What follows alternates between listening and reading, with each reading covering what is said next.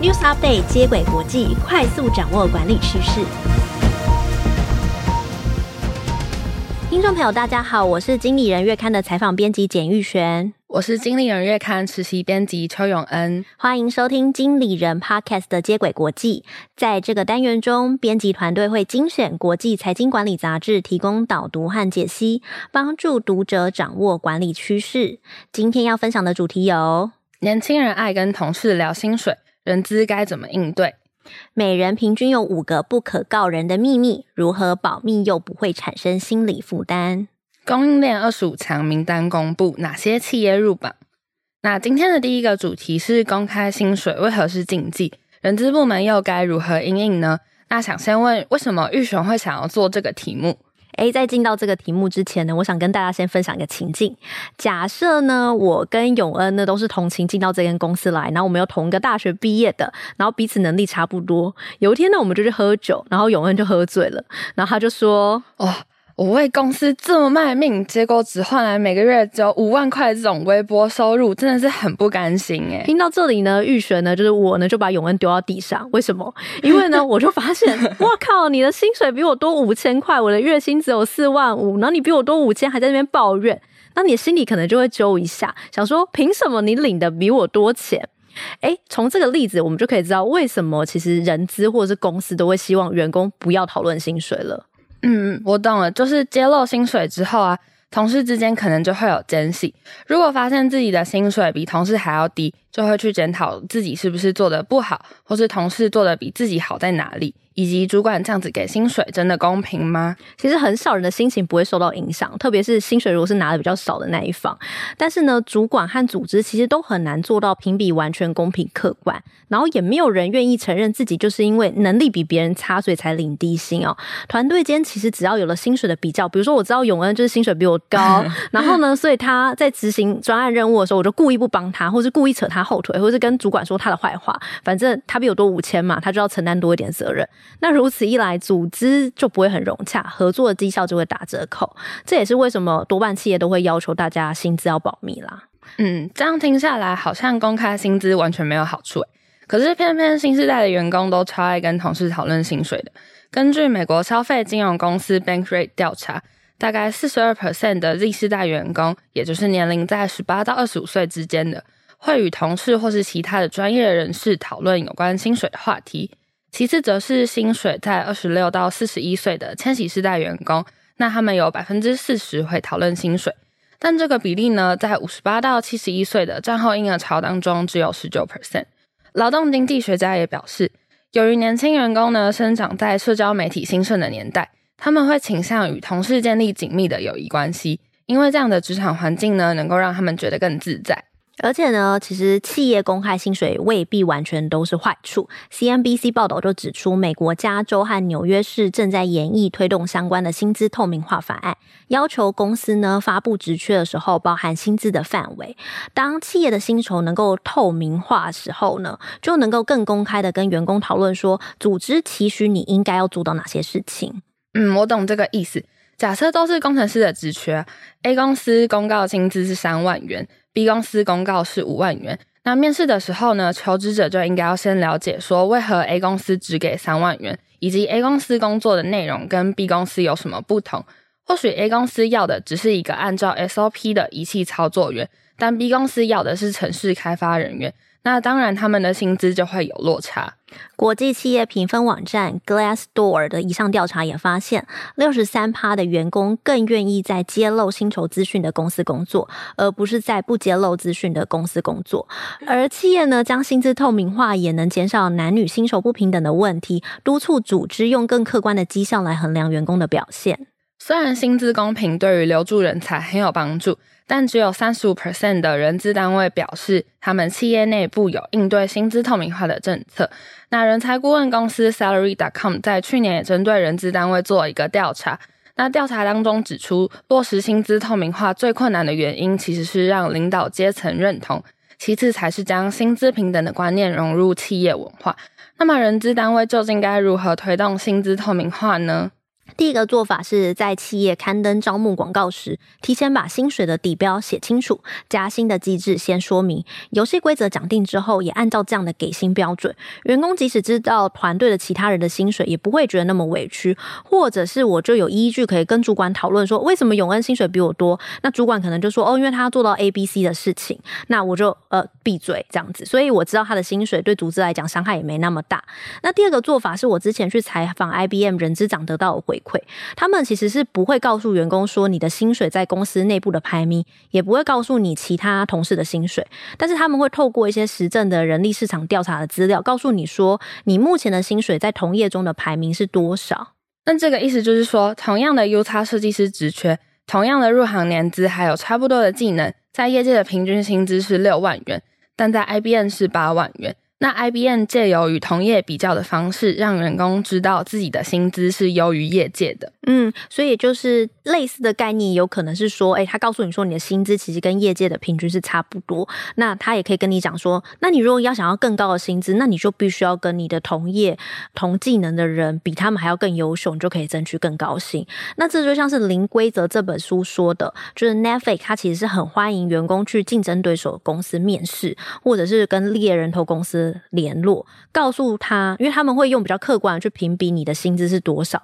那如果你发现对方可以给你的薪资比我们给的还要高，那没关系，你来告诉我，你把你的价码告诉我。如果你是一个人才，我们就加的比他们还要更高的薪水。那统整一下刚刚讲到的方法，有包括刊登招募广告的时候就先说明薪水的范围；第二个则是让员工知道业界的薪水行情。证明公司提供给员工的是还不错的待遇，那么如此一来呢，人资或是主管就不用去顾忌员工私下讨论薪水，或是他们到论坛上公布薪资对企业来说会有什么风险，甚至呢有可能成为员工努力进步的垫脚石。嗯，所以其实我现在在想说，就是。很多组织啊，或主管都会禁止部署去讨论薪水。我觉得比较邪恶的想法是说，因为公司的制度就很不公平，或者公司给的薪水就是很差嘛。那不过，如果你真的是去跟主管讨论说，我想要知道，哎，永恩的薪水到底是不是真的是这样？为什么他薪水可以这样？然后主管一定说啊，这个不，我不想讲啦，但这也不是秘密啦，啊，反正我讲出来对你也没有帮助啦，就是这种四两拨千斤的方式，然后他反正你也得不到结果，这样子。好的，那第二则我们就来讨论秘密有关的问题。那我们究竟该如何保住秘密，又不会产生心理负担呢？这是一篇来自 Psychology Today 的报道。心理学家麦克斯莱皮安的研究当中显示，每个人身上平均藏着十三个秘密，分别是五个从未告诉别人的秘密，还有八个至少与一个人讨论过，但不打算告诉其他人的秘密。诶，我觉得这个数字很超乎我预期，至少我现在想不到自己有哪五个不可告人的事情。啊，我知道了，我嫁给日本职棒明星铃木一郎，这是秘密哦。那这样子的话，我也要把跟羽生结弦私定终身的这种秘密藏起来。好，那回到正题，其实呢，有学者去分析这些秘密的类型，大概有三十六种，其中包括对承诺不忠、成瘾，还有财务困境。那么每个秘密呢，也都包含三种不同的性质，分别是不道德、情感连结，还有知情者。诶，我觉得不道德蛮好联想的，就是说外界认为你不该做，但你却做的事情，像是伤害他人、窃盗、非法行为，这就是不道德的性质。那第二种就是叫做情感连结的性质，也就是大部分人都会对亲密关系的细节保密，像是对浪漫的渴望啊、幻想啊，然后呢，可能会因为想要嫁给铃木朗而外遇的这种事情，就不敢跟别人讲。那这人们就会选择去藏住这个秘密。那第三种性质呢，则是知情者性。在职场上，我们经常要对一些资讯保密，就像我们在第一则新闻有提到的，说可能要签薪水保密协议。在这种情况下呢，我们因为知道保守秘密的原因，所以称为知情者型。嗯，我们很常听到一句话，就是说有事要说出来啊，有秘密也要讲啊。其实你一直憋着就会内伤。好，可是可是它就是秘密，既然秘密不能说出来，我很好奇，秘密的三种面向会对我们心理产生什么样的影响呢？说到憋在心里不说会内伤的秘密啊，还真的有一个性质符合。高度不道德的秘密呢，就是最容易对人产生心理伤害的。所谓高度不道德，指的是违法行为啊，像是伤害他人或是窃盗之类的。那相反呢，高度知情的秘密就最容易产生正面效果。比如说某个机密只有你跟老板知道，全公司都被埋在鼓里，那这样的秘密呢，就会提振你的情绪，因为你感受到自己被信赖和赋予重任。心理学家最后也提醒哦，秘密伤害我们的原因，并不是因为隐瞒带来的疲倦，而是你反复回想这个秘密该不该透露给他人的煎熬。因此呢，只要了解自己保守秘密的原因，比如说不道德的秘密可能会伤害谁，高度知情的秘密影响有多大，让自己知道每个秘密的影响范围，就能避免陷入因为不确定这个秘密何时被揭露而反复回想的恶性循环。也就是说，你要知道保守秘密的目的，这样子呢，就能让自己心安理得的过日子。像是如果我知道某个研发成果会影响企业的营运呢，就算我最好的朋友问我细节，或者是他甚至向我情绪勒索，我也不会因为情谊就透露给他。或者是说，举个生活化一点的例子，假设我知道我的某个朋友喜欢戏上的男生。那我就不会去告诉那个男生说，哎、欸，我朋友喜欢你哦。哎、欸，我知道，因为提前讲就会交习爱火，双方的互动可能就会很尴尬。最好的方式就是让他们自己发展这样子。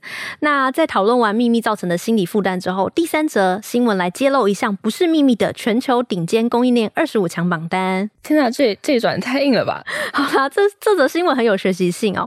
它是来自 Gartner 公布的调查，他们针对全球财富五百强或富比士全。求两千强的企业评比，评选出供应链二十五强的名单，表扬企业供应链的卓越表现。二零二二年前五名供应链管理卓越的公司，第一名是由网通系统公司的美国思科拿下，他们已经连续三年称霸第一名了。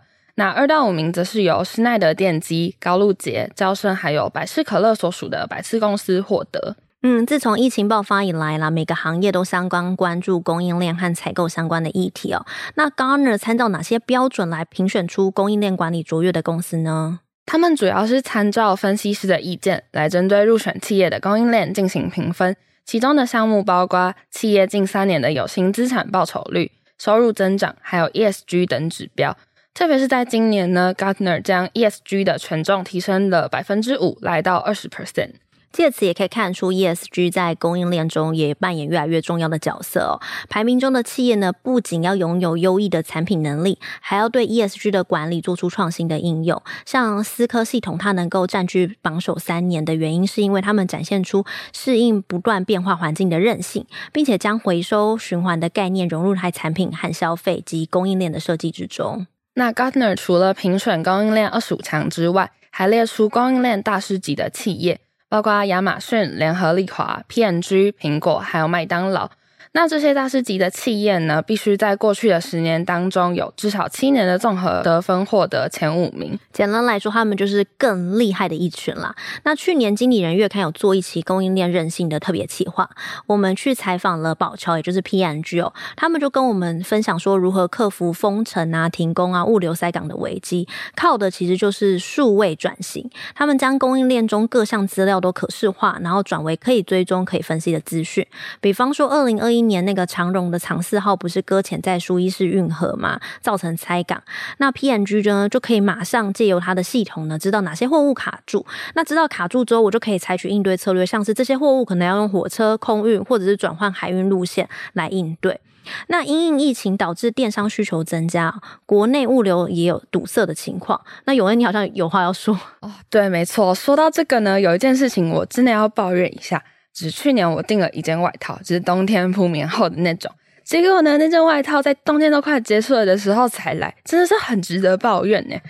就是你看物流已经塞塞港到，就是外套已经来的时候都已经夏天了，真 的外套来的时候都不能穿了。好，针对这种物流塞住的状况哦，宝桥呢回馈有两个做法。第一个，它就是提前预估消费者的需求，将商品呢提前运到客户的仓储。比如说疫情爆发的初期，他们就预估洗手乳这种个人卫生用品的需求会增加，所以我就先把货叫齐，先运到你的仓库，那就可以避免说哦，大家都在抢货，或者是海运抢航运的时候这个。货没有办法到客户的仓库。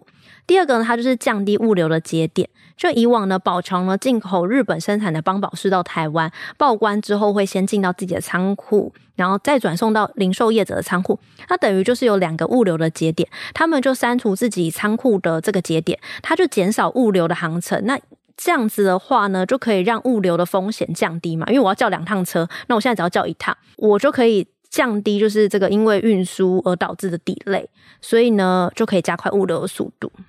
那我想透过资讯系统将供应链管理可视化，已经是企业主流的管理方法了。那么借由 Gartner 的这份报告，我们也可以分析榜单上标杆企业的管理策略，经理人也能够优化自身的供应链。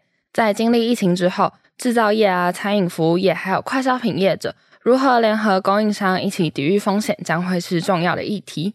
很谢谢永恩今天的参与哦，希望大家喜欢今天分享的三则新闻。第一则是年轻人爱跟同事谈薪水，人资该怎么应对？第二则是平均每人有五个不可告人的秘密，如何保密又不会造成心理负担？第三则是供应链二十五强名单公布，哪些企业入榜？听众朋友如果喜欢今天经理人 Podcast 的内容，请给我们五星评论。如果有职场困扰，也可以留言跟我们说。每周一四都有节目更新哦。那以上内容由邱永恩、张宽瑜、高世敏编译整理，简玉璇、邱永恩制作。谢谢大家收听《经理人接轨国际》，下回再见，拜拜。